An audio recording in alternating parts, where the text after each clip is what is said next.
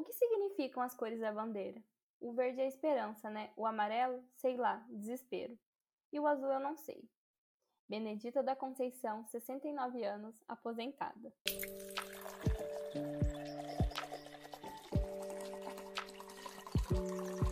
Olá, meu nome é Lilian Dias e está começando mais um episódio do podcast Um Café e uma Crítica, e eu vou falar quais são as funções de um prefeito e de um vereador.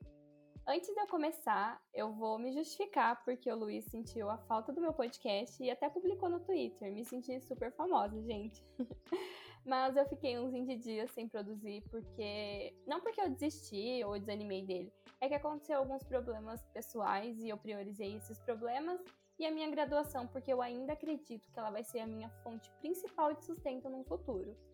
Então é isso. Hoje eu vim falar mais como uma cidadã votante e como é importante a gente votar. Mesmo que não tenha aquelas lindas opções na nossa cidade, em Cambé tá bem feio, mas é o que tem, a gente precisa votar. E eu acredito que se a gente souber pelo menos o que o prefeito e o vereador deve fazer no seu mandato, fica bem mais fácil na hora de identificar os mentirosos e os que estão ali para fazer vários nadas. Eu, como uma pessoa leiga nesses rolês de política, eleição, Pergunto para você também que deve ser uma pessoa leiga. Mas se não for, maravilha. E aí você pode até me dar umas dicas depois, né? Mas a gente sabe que é importante votar, porém às vezes fica meio confuso sobre as funções. É... Então eu te pergunto: você sabe que, o que faz um vereador e um prefeito? Apesar de não fazer muito tempo que eu voto, a primeira eleição que eu votei foi a da Dilma.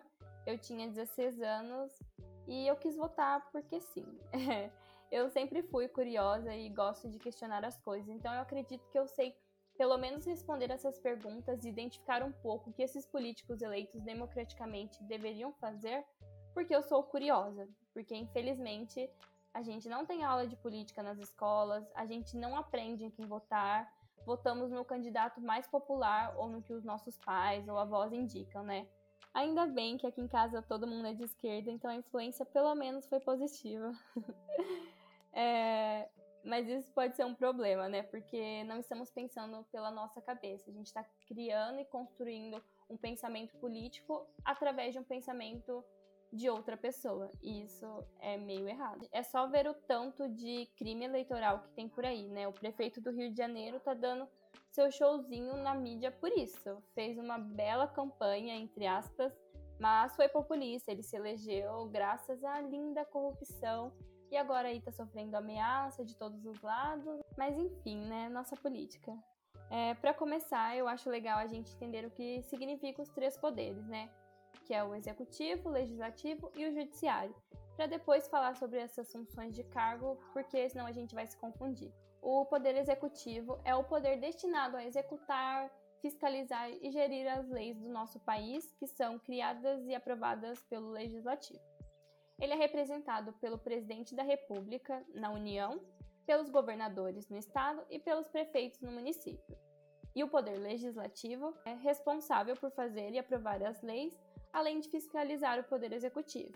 Ele é representado pelos deputados federais e senadores no Congresso Nacional, pelos deputados estaduais em assembleias legislativas e pelos vereadores na Câmara Municipal.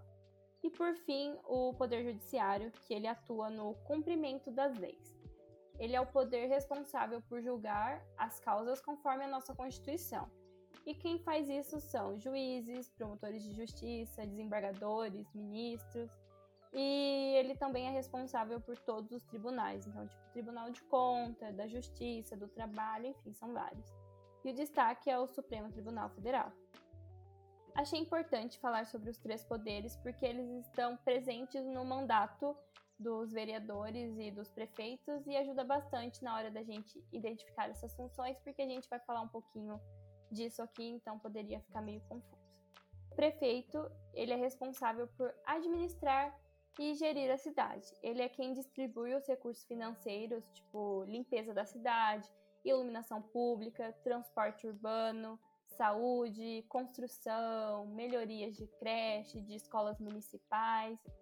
E também é, ele faz a organização da guarda municipal, né? Ele faz um trabalho de articulador de recursos públicos junto com o governo estadual e o federal.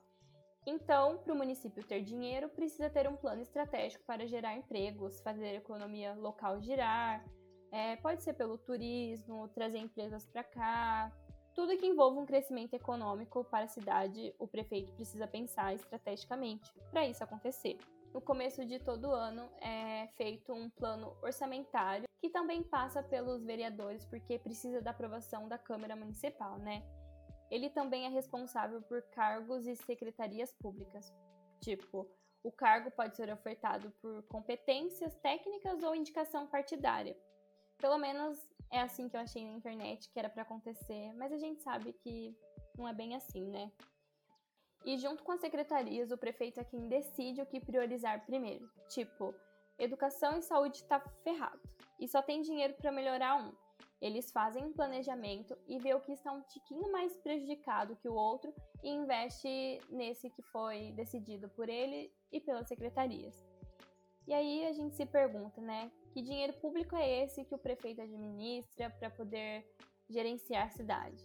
Bom, vem de diversas rendas, né? Pode ser do imposto de casa, de carro, de moto, comércio, é, taxas e tributos, que pode ser via de segunda via de RG, cartório, habilitação, passaporte, multas, enfim, esses tipos de coisas que a gente paga para ter, sabe?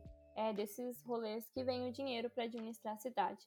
E a Constituição também prevê um repasse da União e do Estado para municípios para algumas áreas em específico, né? Normalmente é saúde, educação e segurança, que são serviços essenciais é bastante coisa que um prefeito precisa fazer. Não é um serviço fácil para quem faz direito, né? Ele precisa saber delegar as funções, administrar esse dinheiro, é, não fingir que não vê os problemas urbanos e da população mais necessitada, porque tem problema acontecendo.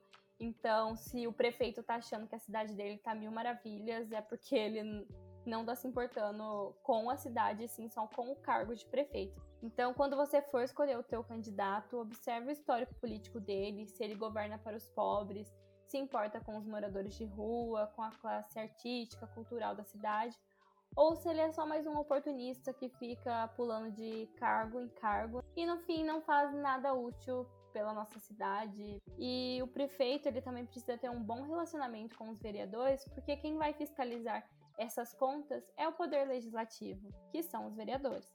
Então, o que, que um vereador faz? O vereador ele faz parte da Câmara Legislativa da cidade. Ele é responsável por fiscalizar como os prefeitos e os secretários estão administrando a cidade, e essa fiscalização é feita pelo Tribunal de Contas, que faz parte do Poder Judiciário. Então, além de julgar os prefeitos, os vereadores também podem se julgar entre si caso alguém esteja fazendo uma merda. É, sendo bem sincera, eu sempre pensei em um vereador como se ele fosse um síndico de prédio. Só que no caso, o síndico do bairro, porque os vereadores fazem campanhas em bairros específicos. Mas pesquisando para fazer o roteiro do podcast, eu entendi que é muito mais que isso, claro. O vereador ele precisa entender da cidade inteira, não só de um bairro. Então eles estão inclusos no poder legislativo eles montam e votam as leis que vão gerir a cidade, respeitando a lei orgânica do município. E, novamente, eu vou falar que eles fiscalizam o poder executivo, porque é importante que eles vejam se o prefeito está fazendo um bom mandato. Um dos papéis mais importantes é que a Câmara dos Vereadores precisa fazer uma auditoria das contas da prefeitura. E é muito importante que essas auditorias sejam feitas bem certinhas, porque é através delas que a gente consegue identificar fraude, desvio de dinheiro, a famosa corrupção, né? E a Câmara tem um papel fundamental para aceitar ou não essas contas a pagar que a prefeitura apresenta, e se tiver algo errado, é ali que deve ser barrado. Quando a gente idealiza uma cidade, como ela pode se desenvolver, não é do nada que essas coisas são executadas. Precisa de uma lei para garantir que a população vá seguir. Tipo, a lei seca de Londrina, a população só segue porque tem multa. Se não tivesse, todo mundo ia estar tá bebendo na frente do cotovelos. O seu candidato ele precisa ter uma boa visão urbana e como a sociedade atua, né? Precisa entender quais são os interesses da população e o que dá para fazer e o que não dá. E ser bem sincero com isso, né?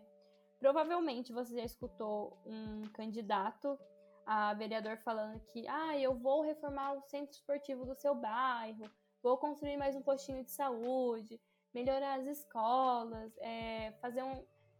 recapear as ruas, enfim, eles falam um monte de coisa, né? Mas se você escutar um candidato a vereador falando isso, fique sabendo que ele nem sabe o rolê que ele está entrando.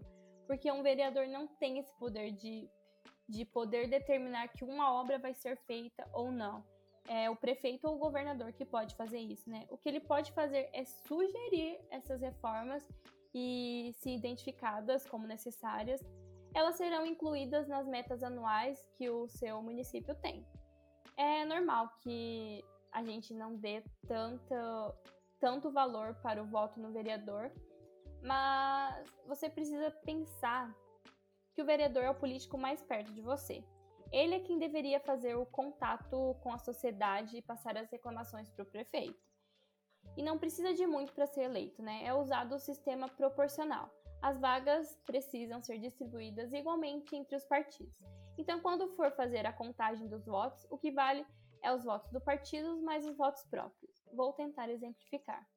Tipo a minha cidade, que é Cambé, tem 106 mil habitantes, então dá para eleger 10 vereadores, que é o que tem atualmente na cidade, né?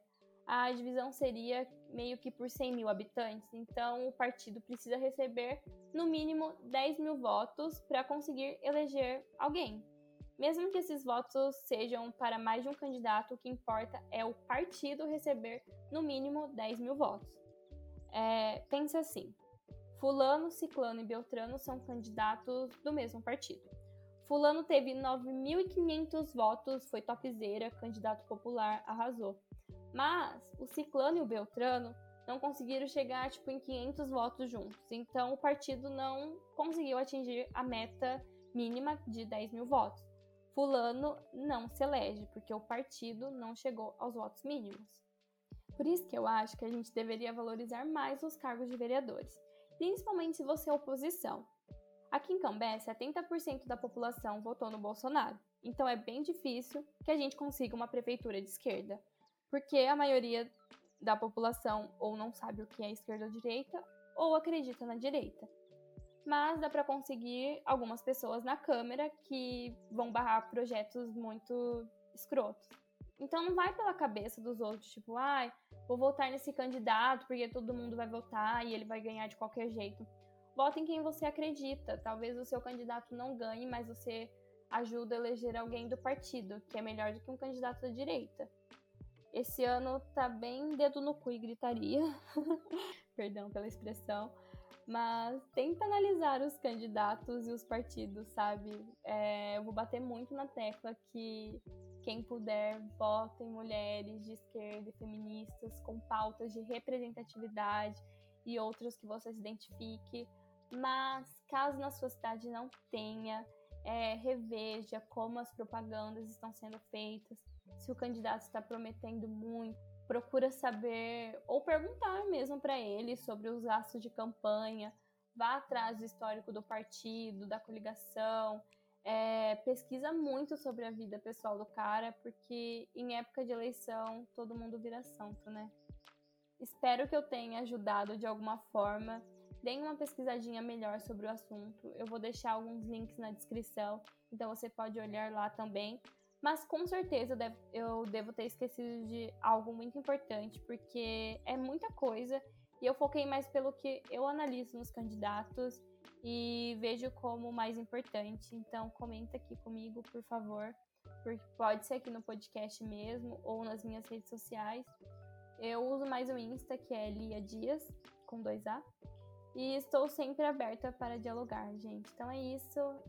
Um beijo. Não vou prometer nada, mas eu espero que não demore tanto assim pra eu gravar outro episódio, porque eu gosto disso. Eu gosto muito da parte de pesquisar conteúdos, porque eu sempre aprendo e espero que tenha sido legal. Um beijo e tchau.